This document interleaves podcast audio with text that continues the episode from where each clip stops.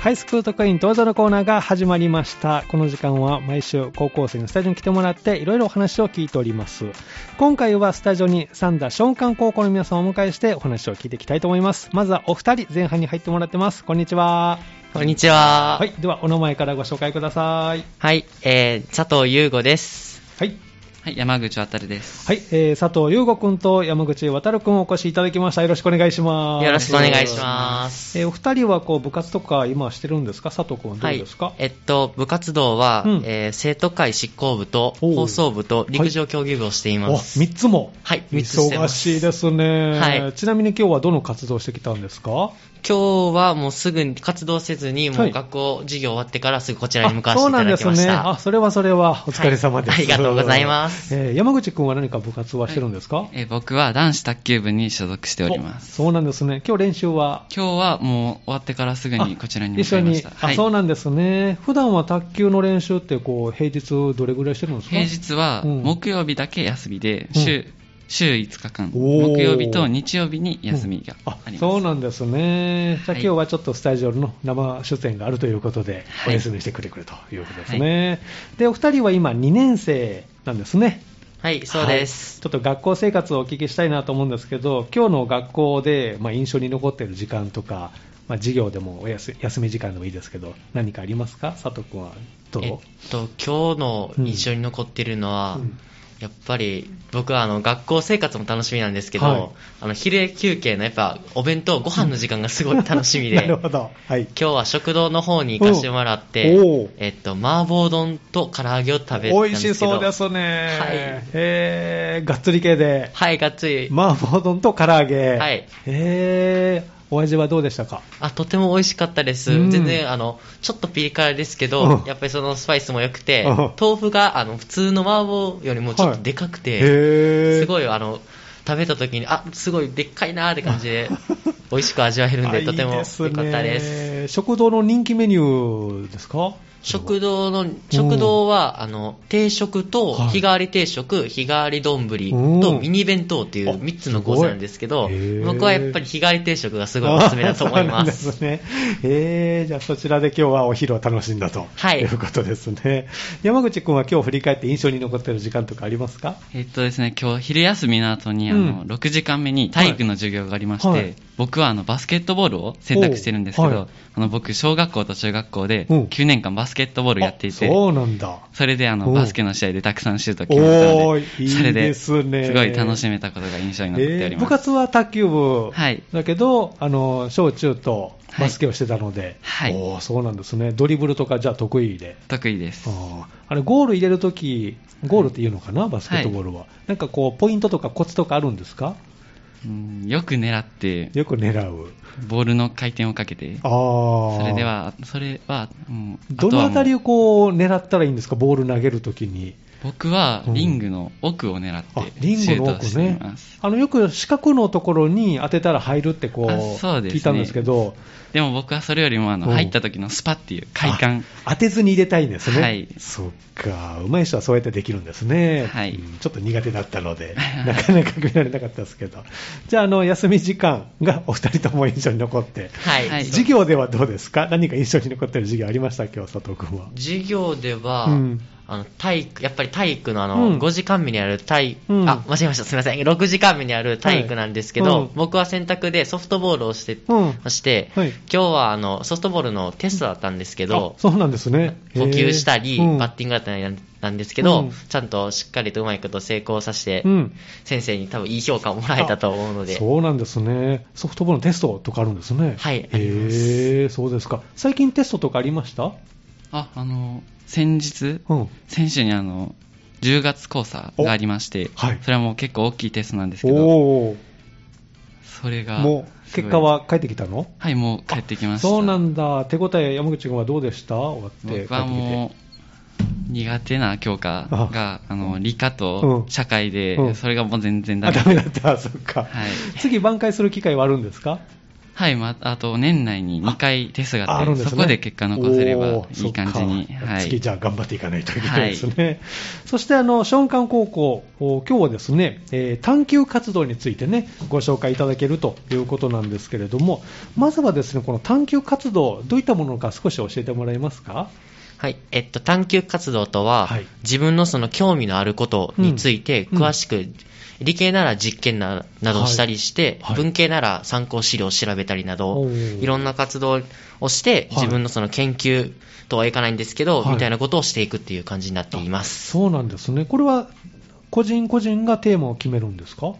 えっと、これは、はいあるって最初は自分でどんな、こんな風なテーマにしたいってなるんですけど、はいそこから似たような人たちうんを集めていって、グループになって。グループになって、3、4人ぐらいのグループで活動していきます。なるほど、そうなんですね。佐藤君はどういったテーマでされたんですか、僕は、うんあの、特に何々したいっていうのがなかったんで、科学系が良かったと科思っ学系が良かった。はい。はいので、うん。科学講座っていう、その講座のグループの中からの、はい。えっと、さらにその、自分えっと、その、男子が一緒に何人かいたので、うんはい一緒に組むって感じにあしました。そうなんですね。山口君はどんなテーマを、僕も佐藤君と同じで、うんあの科学講座を選んで科学講座を選そんでの中で男子で組みましたあそうなんですね、お二人は同じクラスなんですかはい、同じクラスです。あじゃあ同じ班で。はい。はいあなるほど、そうなんですね。じゃあ、まあ、テーマがこうやって大まかに決まりました。はいでその後、どういうことをしていくんですかえっと、具体的な、うんそのリサーチクエスチョンっていうんですけど、はい一体何を明らかにしたいかっていうことおをー、まずその班の中で決めていって、はいでそれについてうん実験とか、うん参考文献とか調べたりして、うん。自分、その結果を出して、うん。こんなんでしたよという発表とか受けたりおー頑張っていきそういくって感じになっています。発表する機会もあるんですね、これは。はい、あります。はいえーっと、自分から、その、うん例えばこういうハニー FM さんだったり、うんうん他にも、えー台いつもだったら、うんあの、台湾の方に行かせてもらって、はい台湾研修へーで、台湾の人たちとも交流したりするんですけど、はいうん今年度とか新型コロナウイルスのせいで、はい今は、今年もオンラインになっていあます。オンラインでね、はそうなんですね、じゃあ海外のあの同じ高校生はいとの交流もあったりということですね、で今回もお二人、同じテーマでね、活動されて、なんかこう、難しかった点とか、ありましたかえっとですね、あうのん何回も同じ実験を行っうんて、あうんのできるだけ正確な値を出さないといけないんですけれども、はいあの思った通りにあの、ううんまく値が出なかったり、うん実験とかがうまくいかなかったりして、うんそれあの思った以上に回数を実験重ねないといけないんですけどおもーそれが結構大変ですね。あその実験は何をこう求めるために実験をしていったんですかと僕らはあの、うんお米をお米を研い研いで、はい、お米を研いで。その研ぎ汁に含まれているはいビタミン C の量を調べるというおー実験をしてるんですけれども、なるほど、はいそのお米の研ぎ汁に含まれているビタミン C、はい、はい、それを測っていく。はい、そうですね。 なぜこのテーマを選んだんです かあの科学的な内容の 中であの身近なものはい。に焦点を当てて考えたんですけれども、あの私たちって主食がお米じゃないですおか。米ですね。それでも全員がうん。食べるお米について調べてみたら面白いんじゃないかって思っておーこのテーマにしました。で、その中で研ぎ汁に注目したわけですね。はいそこに何かがあるんじゃないかっていうのを、なんかこう疑問に思ったとかそうですね。あーはい。それいつ頃、どういうふうにこう気になったんですかえテーマ決めてからそこにスポット当てたとかはい。あーそうなんですね。じゃあ具体的に実験って研ぎ汁ですもんね。はいどうやっていったんですか、えっと、うんぐあの研ぎ汁、あの条件、例えばはい水の量とか、水の量米の量あお米の量、ね、とか、研ぐ回数とか研ぐを回数決めたりして、はいえー米を実際に研いでから、うんはいその、えー研ぎ出た研ぎ汁を、うんあの酸化還元反応っていうんう反応を使って、はい適定というものをするんです。へーその適定によって、はいビタミン C がどれぐらい含まれているかっていうのが、へーわかるんですね。はい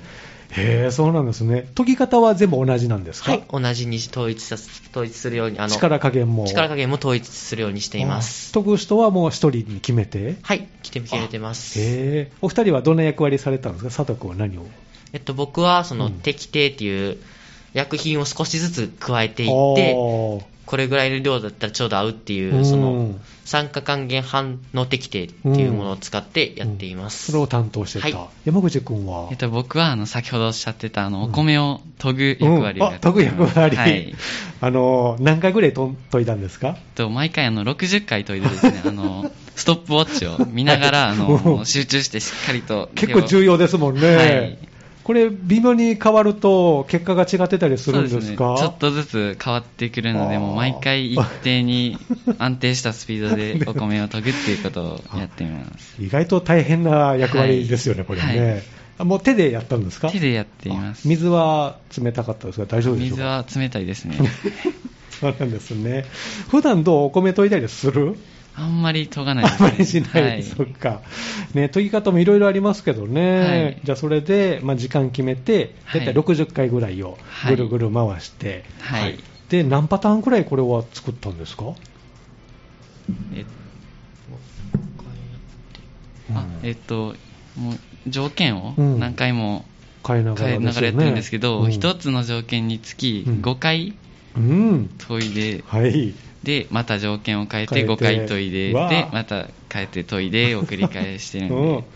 えー、でその結果ですよねその、はい、ビタミン C 一番多く含、まあ、出てしまってる状態を調べるんだったかな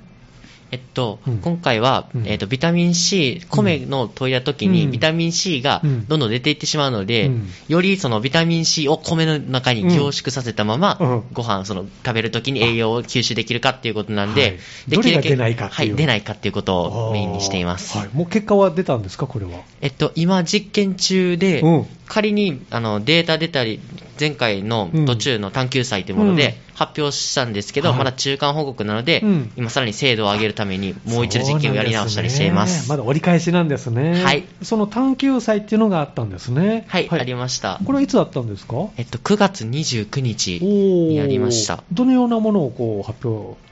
発表の仕方といいますか。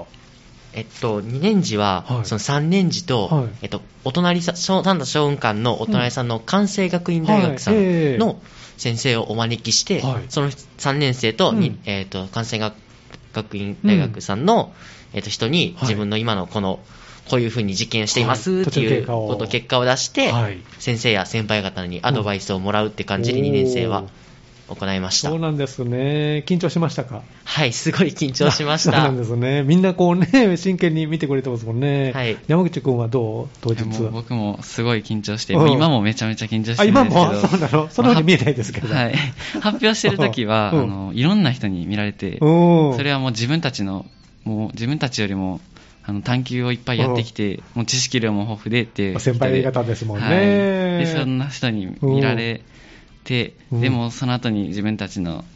実験を発表するってなると、うん、実際にそこで実験をされたんですか実験はしたわけではないんですけど、ね、どのように実験をやっているかっていうことを説明するので、うん、ちゃんとうまく説明できるかっていう点もすごい緊張しました。ドキドキしながら、はい、そうですか。皆さんの感想とか何か聞かれましたえっと、うん、大学の先生からは、実験のその、条件をもうちょい変えてみたりとか、うん、お米の炊いた後とかをしてみたらどうではないかっていうアドバイスをもらいましたなるほどね、ちょっと踏み込んだ、はい、もう一歩踏み込んでのことですね、そうですかあの皆さんのご意見聞いて、山口君は何か感じましたやっぱり自分たちの、うん、やっている実験の中にまだまだ足りないことがあって、うん、これからそれを加えていったら、もっといい実験になって、さらにいい結果が得られて、でもううまくいくんじゃないかっていうふうに。美味しいご飯ね、はい、どうやったらビタミン C をより多く残してご飯炊きたいですもんね、はい、はい、でそのお米でこう、ね、炊いたお米でおにぎり作って食べた らね、より美味しいかなと思いますけれども、はい、じゃあ身近なものをこうテーマにあの探求していって、こういった、まあ、あのプロの方も含めて感想を皆さんからいただいたりしながら、今からどんどんまたブラッシュアップしていくと,、はい、最終的にはどれぐらいがこの最終日になるんですか最終的には、うん、えっと、3, 年3年生になって3年生になってその、はい、自分のやった探究について論文を書かなくてはいけなくて、うん、その論文を書いたり、はいうん、あとはその発表の実験のその、いろんなところが郊外に出て、はい、いろんなところ大学さんとも交えたりして発表するっていうのが大きな目的となっています,すね、論文はみんなで書くんですか一人一人論文は一人一人書けますね、ね、うん、そうなんですね。じゃそれが待ってるということですね。はい、じゃ今は実験をどんどんしていく段階ということで、そういうことです。ね、どんどん米研いでくださいね、山口君もね。はい。 手がふやけてくるかもしれませんけれどもね。はい、そうですか。じゃあ探究についてね、今日お話を聞きました。えではですね、えー、最後に、えー、リクエストナンバーをお答えして、えー、前半締めくとなるんですけど、このコーナーは最後に皆さんの将来の夢をお聞きしておりまして、えお二人の将来の夢をぜひ教えていただきたいなと思います。佐藤君はいかがですかはい、えっと、僕の将来の夢は、今のところは中学校や高校の数学の教師になりたいなと思っています。はい、それはどうしてですかあの、実は小学生の頃から、その先生っていうものに憧れていて、今高校入ってもまだ夢変わらずに、でやっぱり自分の得意な数学だったりして、ま難しいところもあったりするんですけど、その難しいって自分が思うところを、いかにその教師になった時に上手に教えれるかっていうところを頑張って大学に行って学んだりしていきたいと思っています。そうなんですね。じゃあしっかり勉強していい先生になってくださいね。はい、ありがとうございます。はい、山口くんはいかがですか僕はあの、うん、空港で働く人になりたいなと思っています。うん、それはどうしてですかあの小さい頃にあの空港行って、うん、それでいろんな人が働いていて、うんはい、もうその人がかっこいいなっていうのとあの空港にはあのいろんなあの検査する場所とか売店とか、はい、そういろんな施設があって、うん、そういうところで働けたらすごい楽しそうだなって思ってへいろんなこの,、ね、あの場所がありますけど、はい、具体的にこれをやりたいってなるんですか空港で。えー、検査検査いろんな人と接触していろんな経験積んでみたいなっていうのがありますそうあのゲートとかあそうですねピローンってなったら、はい、こちら来てくださいみたいな、はい、えー、じゃああの伊丹とか関空とかあそうですね、はい、神戸空港とか、はい、よく行ったりするんですかあのあ先月にあの修学旅行であの、うん、神戸空港に行って、はい、そこで、うんますますなりたいなと、はい、そうなんですね修学旅行どちらに行ったんですか修学旅行はあの北海道に北海道にそうですか何かお土産買いましたはいあの白い小人いっぱい買いました定番ですね、はい、あのいい思い出できましたはいあそうですか佐藤君も修学旅行はいえーと同じところで行かせてもらいましたよ、うんえー、楽しかったですかめっちゃ楽しかったです。よかったです。 そうですか。じゃあ、まだまだちょっとね、えー、2年生残りありますけども、ぜひ、あの、将来夢、ぜひ叶えてくださいね。はい。はい、はい、えー、では、リクエストお答えしたいと思いますけども、誰、何と曲をお持ちいただきましたかはい、えっ、ー、と、夜遊びの怪物という曲を、うんはい、この曲は何で選んでくれたんでしょうかあの、昔から好きで、うんうん、夜遊びが、あの、すごいテンポの速い曲なんですけど、そ、ね,、の曲に惹かれたんで、でね、はい。結構歌うの難しいですけど、歌ったりするんですか、はい、あんまり歌ったりはしないんですけ ど、聞く方で、はい、じゃああの最後にですねあのグループ名と曲のタイトルで曲スタートしますのでね、それで紹介してもらいたいと思います。えー、前半はですね、三田松漢高校2年生のお二人お越しいただきました、スタジオに佐藤優吾君と山口渉君でした、どうもありがとうございました。ありがとうございました。では、タイトルをどうぞ。あ夜遊びの怪物この時間はハイスクート会員登場のコーナーをお送りしています。今日はスタジオに三田ショーン館高校の皆さんをお迎えしてお話を聞いております。では、ここから後半、またお二人入っていただきました。こんにちは。こんにちは。はい、では、お名前ご紹介ください。はい。三田ショーン館高校2年次小国です。。はい。三田松雲館高校2年次松島です。はい、えー、スタジオに小国さんと松島さんお越しいただきました。よろしくお願いしますお願いします。スタジオ前もなんか盛り上がってますね。はい。えっ、ー、と、お二人も2年生なんですね、はい、そうですか。今日の学校の様子をちょっとお聞きしたいなと思うんですけども、振り返ってみて、どんな一日でした小国さんは。あ、えー、松島さんから。はい。はい、今日は、うん、先週の10月講座のテスト返しがもう、うん、うんみっちりあって、 みっちりありま したその教科もすごい 返されてきて、帰ってきまして、はい、ちょっとメンタル がメンタルがちょっとダメージを受けました か、そっか、切り替えてね、いかないといけないですね、はい、 次があるのでね、はい、頑張りましょう、小国さんはどんな一日でしたか、えっと、私は松島さんと一緒で、うん、えっと、テスト返しが結構あって、うん まあ、 すごい。ちょっとダメージ受けてますから。そっか。なんか甘いものでも食べてね、気持ち切り替えないといけないですけど、はい、お二人はこう部活動とか何かしてるんですか私たちは2人ともチアリーディング部に所属して、うん、そうなんですね、はい、松島さんも小国さんもチアリーディング部に、はい、はい、なぜあのチアリーディング部入ろうと思ったんですか先輩たちが、うん、めっちゃ楽しそうに部活してて、うん、私も入って みたいなって思ったので、はい、それ1年生の時に見て、はい、そうですあそうなんですね松島さんはどういうきっかけで、えっと、私は3歳の時からチアダンスをずっと習ってて、はい、で三田小雲館にチアリーディング部があるっていうので、うん、そ,そこに行くのが夢で、、そうなんですね、えー、3歳の頃から習ってるんですか、はいずっとやってました、えー、覚えてます ?3 歳の頃どんなことしてたか いや覚えてないねそうですよねでもずっと物心ついた頃からしてる、はいえー、小国さんはまあ先輩の姿見てあそうあお姉ちゃんがもともとやってたっていうのもあって、うん、なるほど、はい、そうなんですねじゃあ身近なところで見てたんですね、はい、そうですかね今日は部活動は今日はオフであオフで、はいで学校終わって来てくれたと、はい、そうなんですね、まあ、テストも帰ってきたということですけど休み時間とかはどのようにお二人は過ごしてるんですか小国さんはどう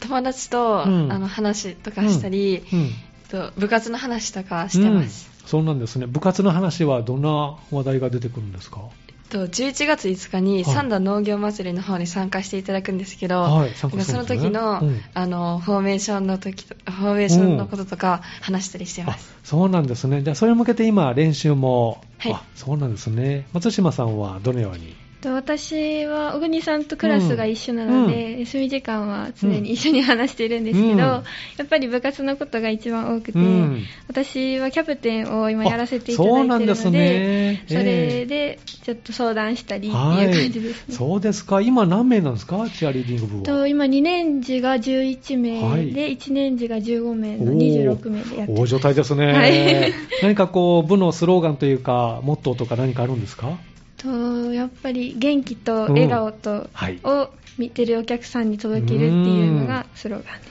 応援するね、部ですもんね、はい、そっか、なんかこう、部活動を引っ張るにあたって、あのキャプテンとしてこう、なんか大事にしてることとかありますとやっぱり、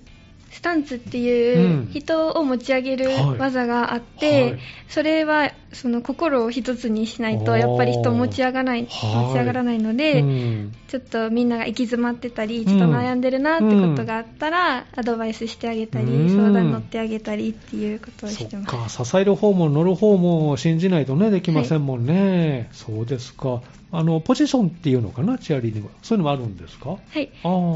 あスタンツは一番、私はベースっていう人を支える一番下をやってますなるほど小国さんはどっちを、私はスポットっていうところであのトップ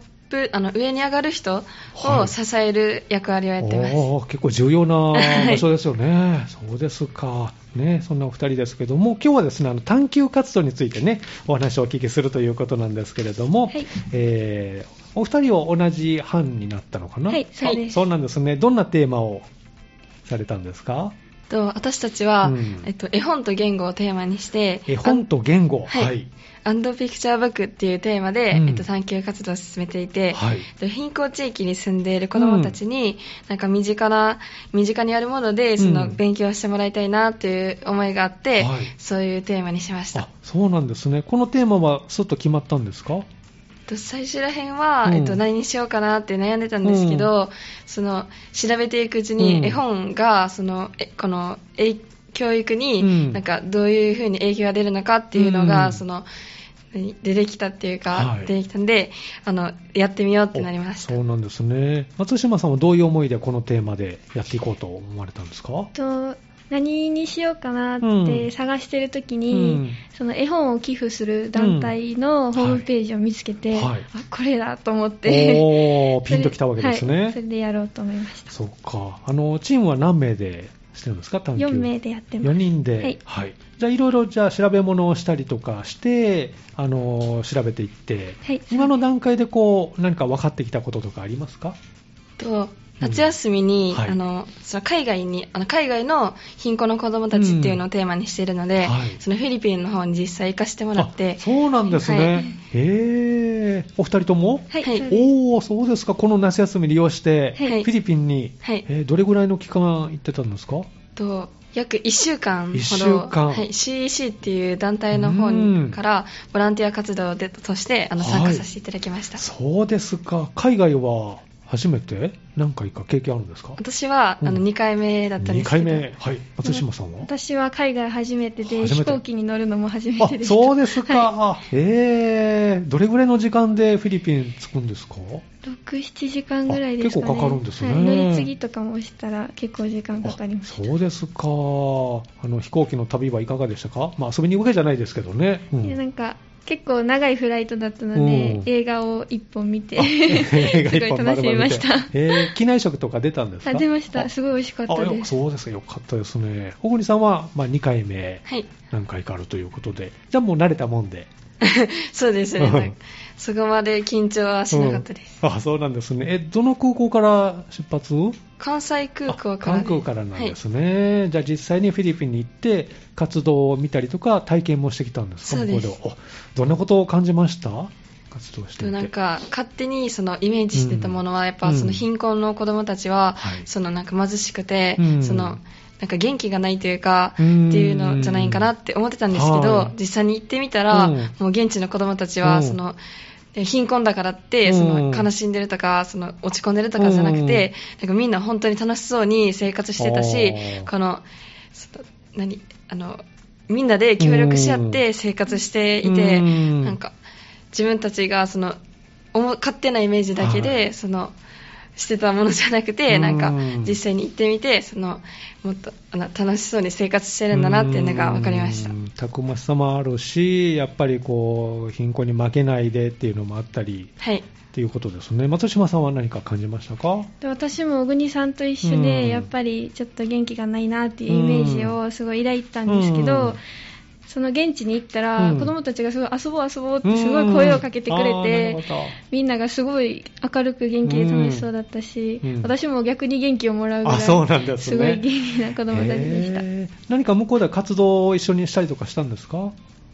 そうですね、えーと毎日違うスケジュールが組まれていて、はい、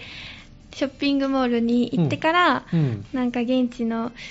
中国墓地に暮らしている子どもたちとか、うん、海上スラムとかで暮らしているところに実際行かせていただいて、はい、あの墓地とかあとは海上、まあ、はい、えー、陸上じゃなくて海の上とかそう,、まあ、そういうところに住んでる、はい、あそうなんですねじゃあその辺りで、まあ、あの実際の現地を見てでこの活動に何かこう活かせればということで、はい、1週間滞在したということですね、はい、そうですかあの行く前と帰ってきてからなんかこう自分の中で変わったとかいうのありましたか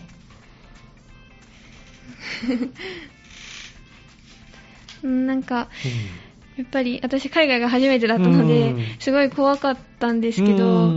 なんか思ってたよりも、うんその海外の人もすごいフレンドリーで、たくさん話しかけてくれて、うん、なんかもっとたくさんの国に行きたいなって思いましたそうなんですねあの話すのは、えっと、英語になるのかな、はい、英語で英語でお二人も英語でコミュニケーション取りながら。はい、そうです。かっこいいですね。ちょっとぎこちないんですけど。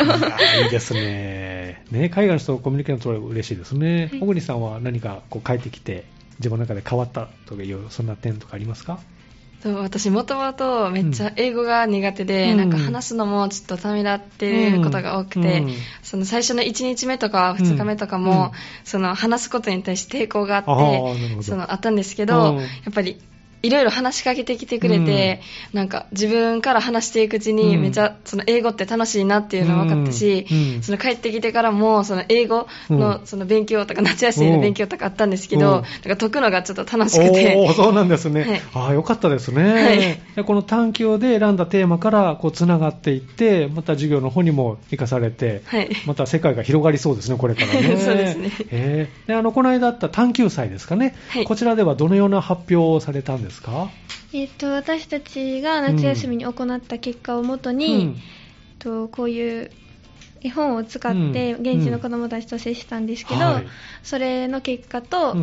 仮説とかこれからこういうことをしていきますっていうのを話しました、中間発表という形なんですね、はい、で今後この内容をもうちょっと詰めていってえ論文に仕上げると、はい、いうことなんですね。そうですか。あの他の皆さんの発表を聞いて探究祭でね、あの発表を聞いていて何か感想とかありますか？やっぱりすごい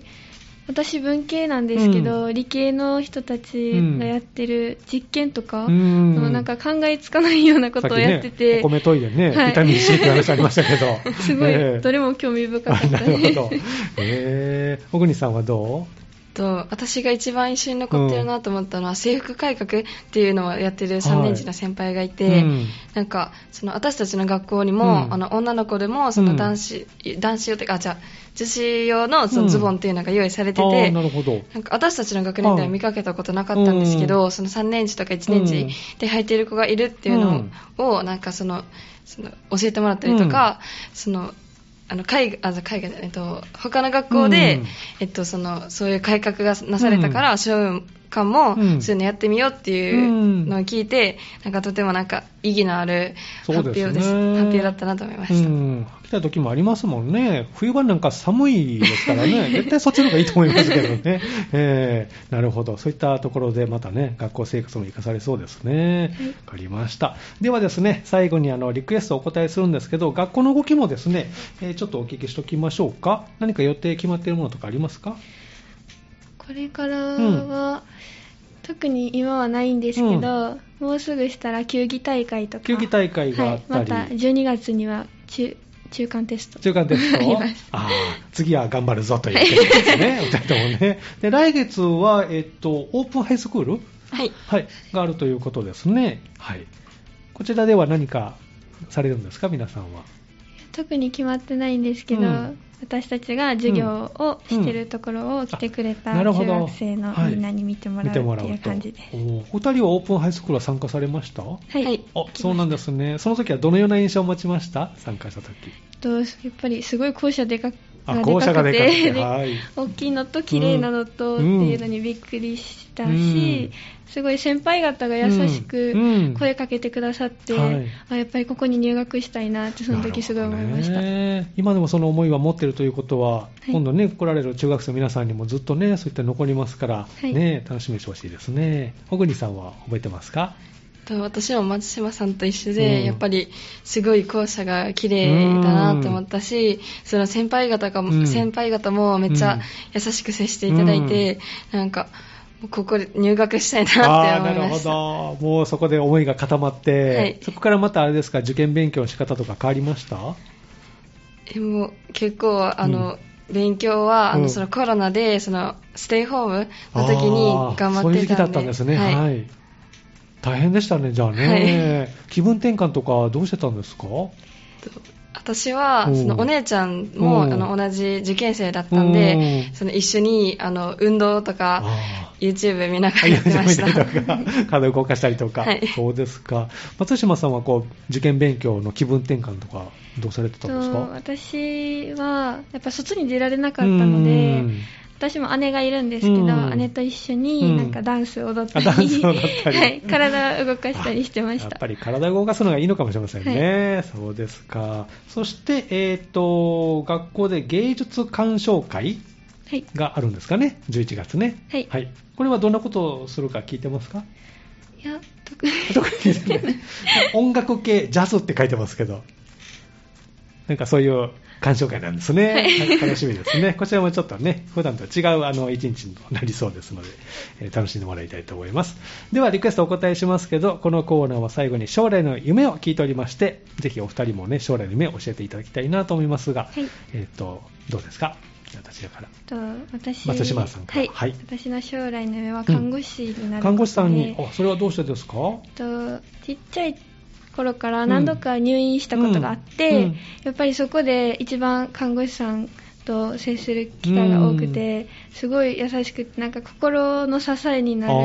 存在だったので私も次はそういうのような存在になれたらいいなと思って看護師を目指していますそっかじゃあぜひ頑張ってくださいね、はい、ありがとうございます小国さんはいかがですか 私の将来の夢は麻薬探知犬のハンドラーで、うん、その空港でその麻薬をあの発見するワンちゃんと一緒になんか一緒にいる人になりたいなと思って、はい、あのお父さんからこういう仕事があるよって教えてもらって、はい、すごいかっこいいしやりがいのある仕事だなと思って、ね、目指してます お父さんどこからその情報を持ってきたんですかねなんか私兄弟5人兄弟なんですけど、はい、上3あの私4番目で4番目で上の3人は、うんえっと、もう公務員として働いてあーもういて、お社会父に出さたんんですねも公務員で,、はいでその公務員つながりでうんそのどんな仕事があるかなってお父さんがう教んえてくれてます、えー、そうなんその中から、はいまあ役に、まあ、その探知、はいハンドラーですか、探知犬をこう、はい一緒に連れて行って、そうです こうワンちゃんが反応したら怪しいみたいなこうそうですそれぐらいしかちょっと知識ないんですけど ね、えー、じゃあぜひ頑張って、はいねあのー最後の防波堤ですから ね、しっかりと取り締まっていただきたいと思います。ではあのリクエストねお答えしたいと思いますけども、えー、誰何という曲をお持ちいただきましたか？とバックナンバーのシスターという曲を選びました、この曲は何で選んでくれたんでしょうか？と私たちは2人ともバックナンバーがすごく好きで、うんうんその中でもシスターが特に好きっていう共通点があって、はいこの曲はすごいなんか爽やかな感じで、とても好きなので選びまわかしりたましたでは最後にですね曲を紹介してもらったら曲をスタートしますのでね、はいグループ名とタイトルでお願いします、えー後半お越しいただいたのは三田松漢高校から小国さんとそして松島さんでしたどうもありがとうございましたありがとうございまありがとうございまししたたではタイトルコールをどうぞバックナンバーでシスター